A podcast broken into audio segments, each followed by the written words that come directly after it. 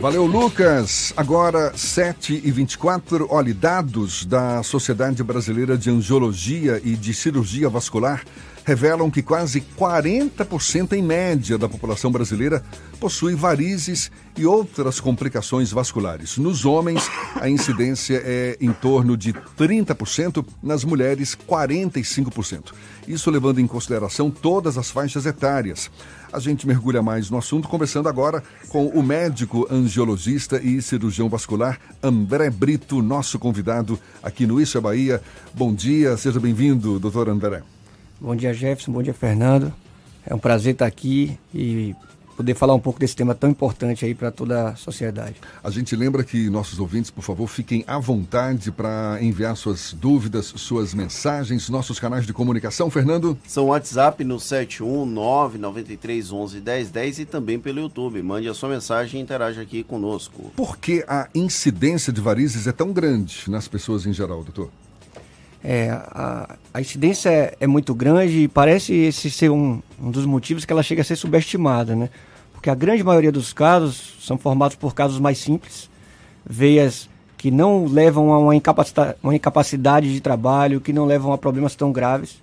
Mas a gente sabe que casos mais avançados, quando não realizado o tratamento, podem realmente levar a quadros mais graves, que tirem as pessoas da sua capacidade física, sua capacidade laborativa. E por isso a importância da gente estar tão atento. Perguntou aí da, da frequência e ela é extremamente comum e o fator de risco mais, mais é, principal. principal, mais importante, está relacionado à hereditariedade. Então, hereditariedade? Hereditariedade, ou seja, a transferência do, do fator das varizes, dos pais, das mães principalmente, né, falando aqui em Sim. sexo, das mães para as filhas é uma coisa extremamente comum e é um fator não modificável. É, ou seja, é, se nós carregamos essa carga genética na família, é, temos uma alta chance de desenvolver. E por que principalmente nas pernas? É, veja bem, para falar do, do, motivo das pernas, é bom entender o, o, como o sangue circula no nosso corpo. E o sangue é bombeado do coração para todas as extremidades, e aí ele vai para os braços e também para as pernas. E o retorno dos pés e das pernas para o nosso coração, ele sofre uma dificuldade devido à gravidade. É, esse retorno do sangue, ele precisa vencer uma barreira aí que envolve as pernas, os pés, o abdômen e o tórax para chegar ao nosso coração. E muitas vezes isso não é possível por é, falha na parede dos vasos, por musculaturas ineficientes, por esses fatores genéticos que a gente comentou. As mulheres com seus fatores hormonais e principalmente a gestação com o útero gravídico ali por nove meses, muitas vezes levam a compressão dos vasos também. Então, esses motivos fazem a gente entender por que nas pernas são o local mais comum do desenvolvimento das varizes. Quer dizer que pessoas que ficam em pé por um tempo mais prolongado, elas ficam mais sujeitas a, a desenvolver varizes? Sem dúvida. Bastante pesquisa foi feita nessa área em diversos países do mundo e o que foi percebido é que pessoas que passam períodos prolongados de pé, que têm trabalhos, e aí nós podemos falar de militares, pessoas cabeleireiro, pessoas que trabalham no ônibus, é uma coisa muito comum é mais comum que essas pessoas desenvolvam, porque além de estar de pé, elas costumam, alguns deles costumam estar parados, ou seja, com a musculatura sem estar trabalhando muito, estimulando esse retorno do sangue. Então é mais comum sim o desenvolvimento de varizes nessas pessoas. As técnicas para remoção ou re redução de danos são sempre cirúrgicas, intervenções cirúrgicas, ou existem outras formas de evitar um grande impacto das varizes? É, vamos lá. No, a medicina desenvolve muito rápido e no tratamento das varizes não é diferente. Nos últimos anos, o, o, o tratamento das varizes tem evoluído muito. A técnica inicialmente era feita somente por técnicas cirúrgicas, eram muito agressivas, é, causavam um impacto muito grande no paciente, o que acabava tirando do tratamento cirúrgico muitos pacientes idosos que não tinham condição de cirurgia, muitos pacientes diabéticos, pacientes com problemas no coração, o que limitava muito porque justamente são pacientes que, em que a doença é muito comum. Nos últimos anos, nós é, percebemos o desenvolvimento de técnicas menos invasivas, técnicas com cortes muito pequenos ou até mesmo sem cortes. E aí entram tecnologias como o laser, como a radiofrequência, em que você consegue destruir a parede daquele vaso doente sem precisar retirá-lo. Isso é uma coisa extremamente importante no nível da saúde pública e isso vem acontecendo é, de forma bem palpável na, na Bahia. A espuma é uma técnica em que você pode fazer a aplicação de uma substância dentro desses vasos através de agulha e conseguir também esclerosar, que é destruir a parede desse vaso, de um vaso doente que não estava te causando benefício, e, e você resolver o tratamento sem a ida desse paciente para o centro cirúrgico, ou seja, com o paciente através de consultas ambulatoriais no próprio consultório. É verdade, é bem verdade que não é feito muitas vezes de um procedimento só, precisa de alguns retornos, mas é um avanço incrível para esse perfil de paciente que a gente comentou aqui, pacientes que antes eram colocados de lado e tinham que conviver com isso e não tinham acesso a uma cirurgia. Ah, durante eu, eu convivi eu convivi com pessoas com varize todo mundo na família conhece alguém que tem varize então tem sempre isso. Tem aquelas meias que as pessoas usam também para comprimir a perna. Como é que funciona? O, o por que que usa esse tipo de, de, equipamento digamos assim? É, a gente falou um pouquinho aqui mais cedo do mecanismo e, é, e isso que é importante entender a gravidade atrapalha muito a circulação dos membros inferiores porque nós estamos a maior parte do tempo, do tempo ali durante o dia de pé ou sentado e o mecanismo em que a meia atua é justamente reduzindo o, o espaço dessas veias que estão dilatadas. Você ajuda esse retorno do sangue através de uma compressão da parede dos vasos, ou seja, as válvulas ficam mais próximas, fica um maior espaço de sangue retido na panturrilha e nas pernas, e você tem menos inchaço, que é o denominado edema dos membros inferiores, e você tem uma capacidade maior de circulação. A panturrilha, para você ter ideia, Fernando, a importância dela era conhecida no, no passado pelos médicos mais antigos como o coração periférico. A capacidade da musculatura se contrair na panturrilha faz o nosso sangue voltar, ou seja, bombear o sangue de volta para o coração. E aí a gente já pode falar mais uma vez aí não só da meia elástica, mas da importância da atividade física, de uma musculatura bem desenvolvida e você conseguir bombear esse sangue de volta para o coração, ou seja, ajudar o seu organismo a funcionar. O sedentarismo é um fator também de risco para as varizes. E, e, e, junto aí com essa capacidade física, eu acho uma coisa importante. Mais Pro... uma vez, a atividade física sendo aí destacada como super importante, né, no, no dia a dia das pessoas. O senhor está falando que tem a tem a ver com a, a dilatação do, do, dos vasos, não é? Agora, durante o verão, por exemplo, a gente supõe que, que possa haver uma dilatação maior também dos vasos por conta do aumento da temperatura. Isso é mais um fator de risco, ou seja, pessoas mais suscetíveis a varizes devem estar mais atentas durante o verão. Mas eu vou pedir para essa resposta ser dada já já. A gente está conversando aqui com o médico angiologista e cirurgião vascular André Brito sobre as varizes que incidem incidem em quase 40% em média da população brasileira. Já já, portanto, 29 para as 8 aqui na Tarde FM. Valeu, Thaís. Muito obrigado. Agora são 7h37. A gente retoma o papo com o médico angiologista e cirurgião vascular André Brito. Estamos aqui conversando com, com, é, sobre as varizes, essas veias não é, superficiais, dilatadas, tortuosas, mais comuns nos membros inferiores, que indicam um problema na circulação do sangue venoso. É o sangue que está voltando para o coração. Durante o verão, doutor André, a, essa condição pode piorar devido às altas temperaturas que ajudam na dilatação desses vasos? É, vamos lá, Jefferson. O, o, a doença das varizes ela é uma doença crônica precisa de muitos anos para se desenvolver. A gente falou um pouquinho dos fatores de risco, e aí tá envol estão envolvidos a, o fator familiar, está envolvido também o número de gestações. Então, o, o, verão, o calor, ele provavelmente não vai ser o fator que vai fazer a gente desenvolver varizes. Não está nada provado que varizes sejam mais comuns em locais de clima quente.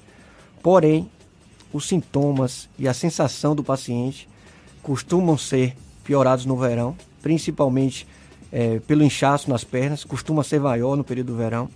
A gente falou um pouquinho mais cedo sobre as meias de compressão e as meias elásticas. A gente enfrenta uma dificuldade maior nos locais muito quentes, porque muitos pacientes têm dificuldade de usar essas meias no período mais quente. Então tem uma relação sim com o verão, mas a gente não pode atribuir isso ao desenvolvimento das varizes, mas assim é uma piora dos sintomas e é uma situação mais desconfortável. A gente conversava aqui nos bastidores sobre pessoas que fizeram a cirurgia e que voltam a ter problemas com varize. É normal essa recorrência? Acontece com frequência? É, isso é bem verdade e acontece sim. O, o motivo principal, e muitas vezes fica essa dúvida, e se foi uma cirurgia bem feita, se foi o mesmo vaso que voltou. O que eu posso afirmar é que na maioria das vezes são novos vasos que se desenvolvem ao longo dos anos principalmente porque mesmo que o paciente, alguns pacientes seguem a risca ali o controle de peso, o uso de meias elásticas, a gente precisa saber que os principais fatores de risco são fatores não modificáveis, ou seja, nós não conseguimos alterar a nosso fator familiar, a nossa capacidade genética, é uma coisa bem difícil de alterar. O, o, o sexo feminino é uma coisa mais comum. O número de gestações, quando as mulheres já tiveram um número é, duas, três ou mais gestações, também eleva esse risco e esse é um fator que é duradouro, ou seja, a pessoa carrega isso ao longo de sua vida. Então não é uma coisa rara, não, Fernando. Isso pode acontecer e a gente pode tentar é, mitigar, reduzir esse risco através do que a gente conversou mais cedo. Ativi é, são, parecem simples, mas não são, que é o controle de peso, atividade física, tentar implantar isso, evitar o sedentarismo. E talvez a gente consiga reduzir isso e o uso da meia elástica que a gente já comentou também.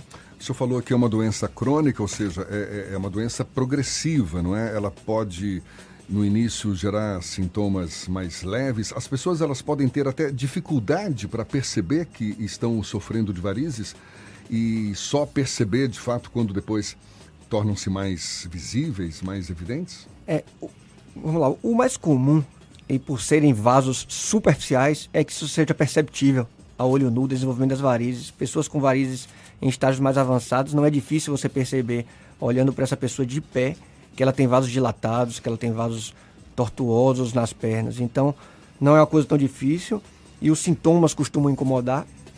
É, os casos mais graves costumam levar algum período para se desenvolver. A gente falou um pouco de porcentagem aí. A gente estima que no Brasil hoje 1 a 1,5% desses casos sejam de casos graves. E quando eu digo casos graves, são casos em que há o surgimento de feridas, de úlceras nas pernas, o que é uma coisa é, que torna o tratamento mais complicado, mais difícil. As varizes evoluem para uma úlcera, é isso? É, o, a insuficiência venosa que as varizes provocam, com o surgimento do edema, que é o inchaço nas pernas, pode levar ao surgimento das úlceras, sim, de uma forma direta. As úlceras que são mais comuns perto dos tornozelos e que podem trazer uma incapacidade física bem importante para esses pacientes. Isso mais comum com o avanço da idade ou não necessariamente? É, sem dúvida, com o avanço da idade, isso é mais comum pelo tempo de duração da doença. Mas é possível sim ver pacientes abaixo dos 50 anos já com desenvolvimento de úlceras e é importante que esses pacientes sejam tratados e merecem uma atenção especial. Em que momento o paciente deve procurar o médico? Ele tem uma predisposição genética, ele já deve fazer o acompanhamento logo de uma determinada idade ou só quando aparece algum tipo de sintoma? É, a gente falou um pouquinho mais cedo, não é difícil perceber, porque é uma coisa bem aparente e evidente nos membros inferiores então, o paciente que ele tem inchaço nas pernas ou que ele já começou a perceber alterações das veias, veias dilatadas, veias tortuosas, veias esverdeadas na perna, é importante que ele procure um angiologista, um cirurgião vascular, para que seja indicado o melhor tratamento para ele.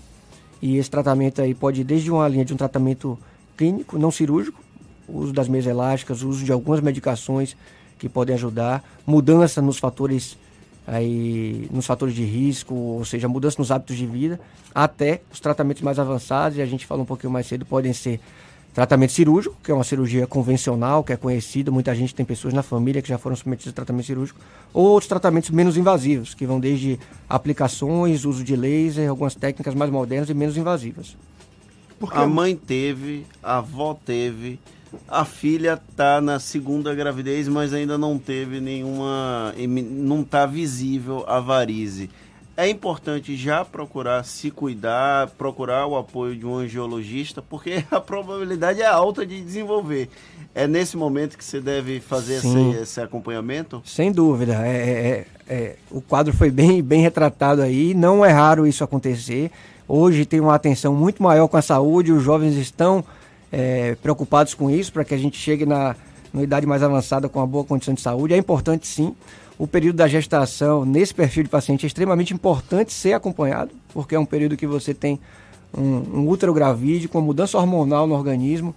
Então, é um período em que merece uma orientação, merece orientar bem a atividade física da gestante, merece ser orientado bem o uso das meias de compressão então a pergunta é, é, é extremamente importante e, e, merece sim, merece sim, Fernando. Agora, como é, o senhor mesmo destacou, é uma questão genética muitas vezes, isso não significa que vá se livrar das varizes. Pessoas mais é, é, suscetíveis. Não, essa pergunta é parecida com o que a gente comentou sobre, sobre, a, sobre o retorno após a cirurgia.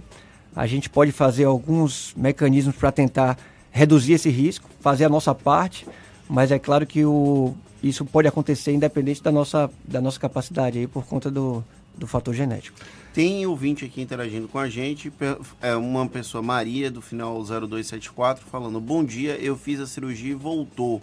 Eu uso meias, isso ajuda mesmo? Já falou a respeito aqui, né? Sem dúvida. É, quem fez a cirurgia pode voltar. Tem gente que. É, a Cristina Maria Suzá, a gente também já falou. E ela fala: é, parei de usar meia, e mas eu venho em pé no ônibus de Camaçari até a Garibaldi e tive duas é, gestações, ela tem que usar meia? É recomendado que ela use meias? É, alguns detalhes eram mais importantes para a gente entender. Nem todo paciente é, pode usar meia. O ideal é que, é, é que isso seja orientado por um médico, não necessariamente um, um cirurgião vascular, mas é importante que um médico oriente o uso das meias. Pessoas muito idosas merecem um cuidado especial aí no uso das meias. Mas provavelmente, pelo que ela está falando, eu acho que ela vai ser uma candidata sim ao, ao uso de meias aí pelo histórico dela. E só para a gente finalizar, a, a, cirurgia foi colocada aqui como uma das formas de, de cuidar das varizes e tal, mas tem também uma técnica com a, a base de injeção, como é, como é que é que funciona é, isso? No, no, é uma técnica muito antiga que era usada somente para os vasos muito, muito finos, com pouco calibre. Você, é, o objetivo é aplicar uma substância que faça uma esclerose, ou seja, que destrua a parede do vaso. Aquele vaso doente, que não estava te trazendo nenhum benefício, você pode destruir a parede daquele vaso. E foi desenvolvido nos últimos anos e tem ganhado uma proporção cada vez maior, mesmo em termos de saúde pública, o uso de, de uma substância chamada é, popularmente de espuma, que ela pode fazer isso para vasos maiores, de maior calibre. A importância disso, e é uma importância bem grande, é que pacientes que não tinham um teto cirúrgico, ou seja, uma uma capacidade para ser submetido a um procedimento cirúrgico, hoje podem ser tratados. Muitas vezes isso não precisa ser feito necessariamente no centro cirúrgico, deve ser feito a nível ambulatorial, ou seja, em consultório.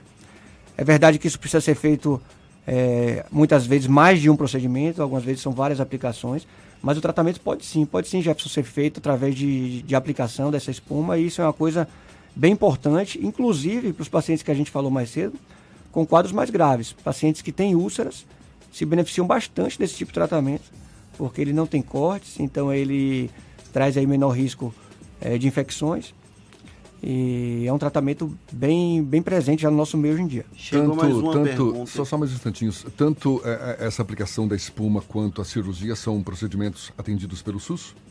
Sim, sim. Hoje na, na cidade de Salvador, os dois procedimentos podem ser feitos pelo SUS em hospitais que têm cirurgião vascular. Maravilha, Fernando. Tem mais uma pergunta aqui da Zeneide. Ela pergunta se a menopausa também pode influenciar na formação de varizes. É, as varizes estão extremamente relacionadas à questão hormonal. E é mais um motivo aí de elas estarem mais relacionadas às mulheres. A gente falou das gestações, mas sem dúvida a questão hormonal, e aí entra também a menopausa está relacionado ao surgimento das varizes. As varizes elas começam a estar presentes na vida das mulheres após a puberdade, quando os hormônios começam a agir. Piora na gravidez, quando nós temos as alterações hormonais e tem um novo pico de pior aí no período da menopausa. Então é ligar o sinal de alerta aí, não é? Tá todo mundo de alguma forma, enfim, tendo que se cuidar, obviamente, para evitar problemas como esses. André Brito, médico angiologista e cirurgião vascular, conversando conosco aqui sobre as varizes. Muito obrigado pelos seus esclarecimentos e um bom dia. Obrigado a vocês pela recepção. É um prazer estar aqui e poder falar através do, desse microfone tão importante. A gente lembra que esse bate-papo todo você pode assistir de novo pelo nosso canal no YouTube e também ouvir de novo pelo Spotify, no iTunes e também no Deezer. 7h49 na tarde FM.